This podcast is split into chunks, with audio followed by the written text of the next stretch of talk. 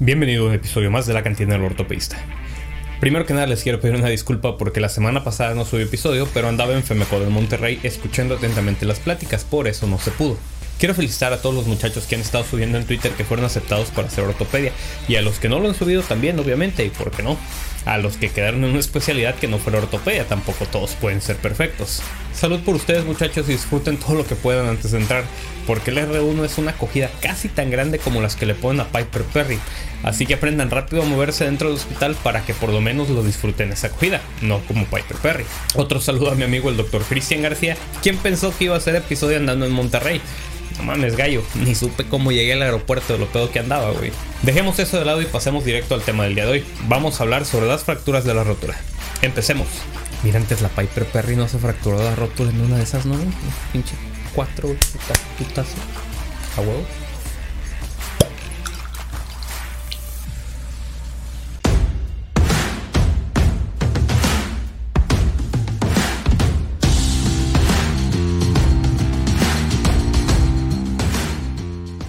Las fracturas de la rótula representan aproximadamente el 1% de todas las fracturas y ocurren más comúnmente en hombres. Las fracturas expuestas de la rótula representan entre el 6% y el 9% de las fracturas rotulianas y comúnmente se relacionan con otras lesiones debido a mecanismos de alta energía. Es importante no confundir las fracturas de la rótula con la rótula bipartita, que sucede cuando un centro de osificación secundario en la rótula, más comúnmente en el borde superlateral, no se fusiona, lo cual está presente en un 8% de la población y en el 50% de estos pacientes es una condición bilateral. La mayoría de las fracturas de la rótula son el resultado de fuerzas directas, como una caída sobre una rodilla flexionada o una rodilla que golpea el tablero durante un accidente automovilístico.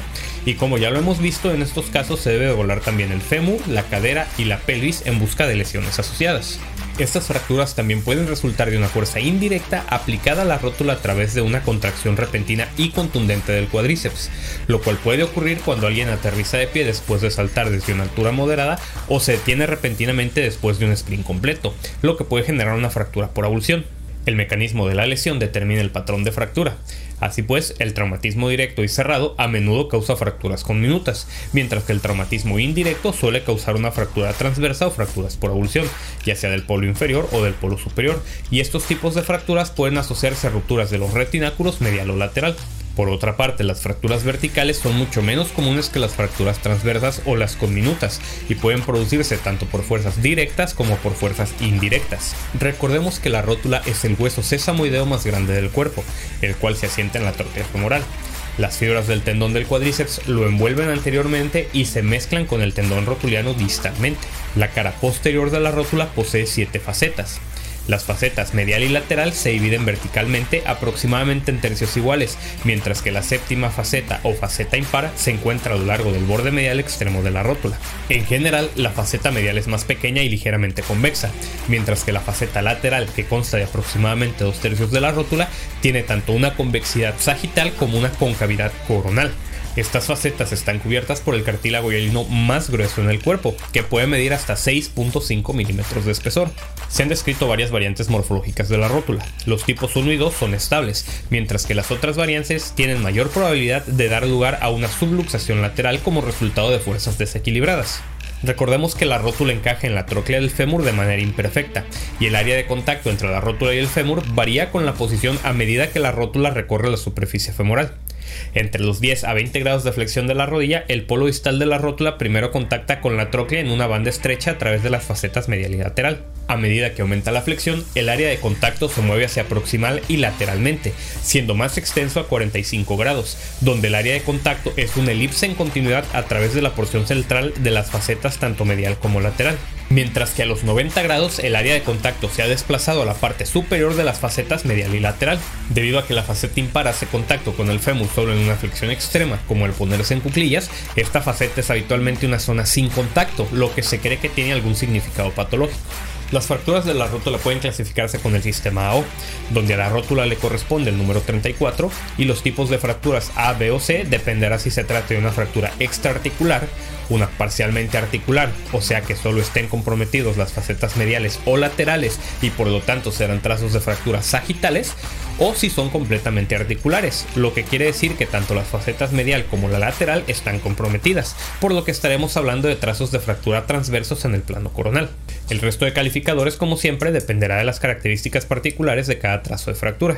Además de la clasificación AO, no existe un método de clasificación específico, por lo que comúnmente se utiliza solo una clasificación descriptiva. Así pues, podremos tener fracturas no desplazadas, desplazadas, transversas, de los polos ya sea de superior o inferior, verticales, osteocondrales o con minutas. Estos pacientes generalmente se presentan con dolor, un gran derrame, incapacidad para caminar e incapacidad para estirar la pierna, levantarla o extender la rodilla cuando está doblada. Es importante buscar otras lesiones asociadas que puedan estar presentes en un traumatismo de alta energía. Y además la calidad de los tejidos blandos circundantes es importante de evaluar y tratar en cualquier paciente con una lesión ortopédica. Cuando existe la sospecha de una artrotomía traumática o de una fractura abierta de la rótula, el test de sobrecarga salina puede ayudar a establecer el diagnóstico. Recordemos que para realizar este test se inyectan 60 mililitros de solución salina en la rodilla y si hay salida de la solución a través de las heridas en la piel quiere decir que hubo una artrotomía traumática y que se trata de una fractura expuesta por lo que deberá de tratarse como tal. Además también la inyección de anestésico local estéril después de la aspiración con aguja del hematoma puede permitir un examen físico más preciso. Una incapacidad persistente para extender activamente la rodilla después de hacer una infiltración de este tipo implica una lesión concomitante en las expansiones medial y lateral del cuádriceps. Para poder confirmar el diagnóstico se deberán de obtener radiografías simples de rodilla en AP, lateral y tangenciales para valorar los trazos de fractura verticales. La tomografía computada puede ser de utilidad en el diagnóstico de fracturas por estrés o en los casos de pseudoartrosis de la rótula, mientras que la resonancia magnética nos ayuda a evaluar las lesiones del tendón cuadricipital o rotuliano, pero no tiene utilidad en la evaluación de las fracturas. El tratamiento de estas lesiones puede ser conservador o quirúrgico. El manejo conservador está reservado para fracturas no desplazadas con mecanismo extensor intacto o en fracturas de trazo vertical.